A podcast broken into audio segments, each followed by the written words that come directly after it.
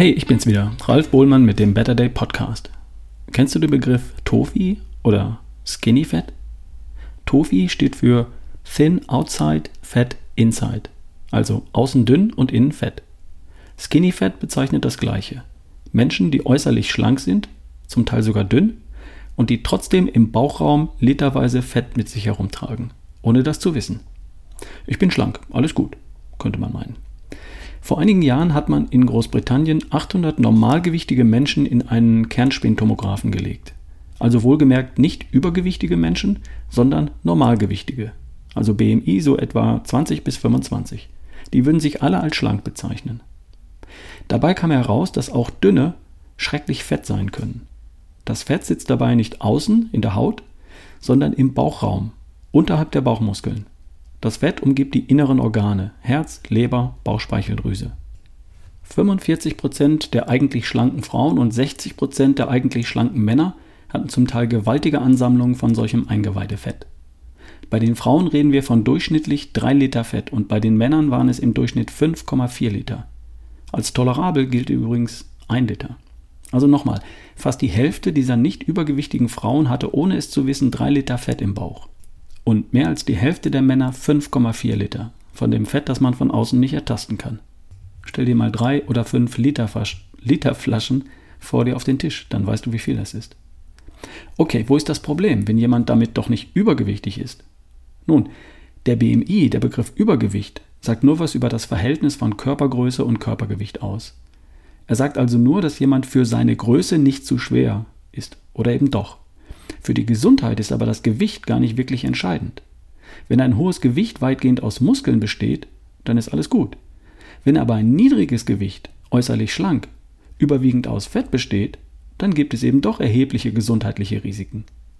Entscheidend ist zunächst einmal der Körperfettanteil und nicht das Gewicht. Und das Viszeralfett ist natürlich ein Teil des Körperfettanteils, des Körperfettes. Da gibt es also Menschen, die halten sich für schlank und sind trotzdem fett. Körperfettanteil größer 30 und so. Und da sind sogar Models betroffen. Die meisten Menschen kennen ihr Körpergewicht, zumindest einigermaßen. Aber kaum jemand kennt seinen Körperfettanteil.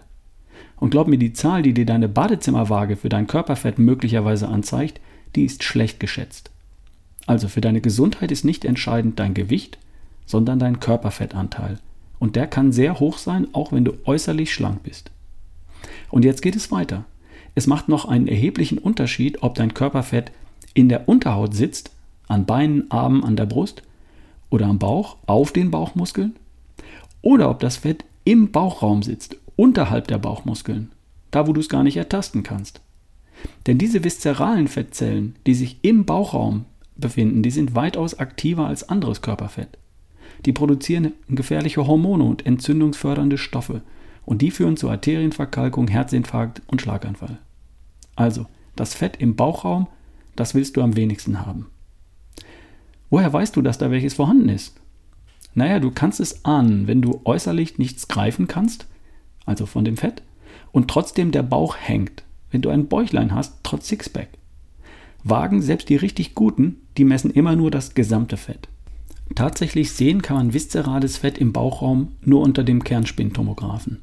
Und das ist viel zu aufwendig und zu teuer. Du könntest aber deinen Blutzucker, deinen Langzeitblutzucker bestimmen lassen und deinen nüchternen Insulinspiegel. Wenn beide Werte erhöht sind, dann kannst du davon aus, ausgehen, dass sich auch im Bauchraum mehr Fett befindet, als dahin gehört. Also da fallen mir jetzt damit spontan zwei Hinweise ein. Erstens die Optik. Ist der Bauch wirklich flach, auch ausgeatmet und nicht angespannt? Und zweitens die Blutwerte. Ist dein Langzeitblutzucker und dein nüchtern Insulinwert gut in der Norm? Okay, wenn du es denn weißt, wo kommt es eigentlich her, das Bauchfett? Stress ist als Treiber für die Bildung von viszeralem Fett bereits belegt. Leere Kohlenhydrate, Fructose und ein Mangel an Bewegung spielen da auch eine Rolle. Okay, und wie kriegt man das wieder weg? Dazu hat mir Sonja geschrieben, wie sie es gemacht hat. Sonja hat ihre Ernährung verändert und bis jetzt ein halbes Jahr lang Low Carb praktiziert. 50 bis 100 Kohlenhydrate am Tag. Super. Und sie hat Sport gemacht. Und zwar hat sie Ausdauertraining und Krafttraining kombiniert. Genau richtig. Damit hat sie zum einen 2 Kilogramm Gewicht verloren, vermutlich hauptsächlich im Bauchraum, Und zum anderen hat sie damit ihre Werte für Langzeitblutzucker und nüchtern Insulin wieder verbessert. Sie ist also genau auf dem richtigen Weg. Nach einer Studie ist genau die Kombination aus Krafttraining und Ausdauertraining sehr effektiv, um insbesondere das Viszeralfett abzubauen. Studienteilnehmer haben damit in sechs Monaten ihr viszerales Fett praktisch halbiert. Und das wurde im Kernspintomographen sogar überprüft und bestätigt. Also, wie schlank bist du innen? Hast du eine Ahnung? Im Zweifel kannst du ein paar Blutwerte messen. Und wenn du was unternehmen möchtest, dann erstens einmal Stress abbauen, entspannen lernen, Low Carb in der Ernährung und die Kombination aus Kraft- und Ausdauertraining.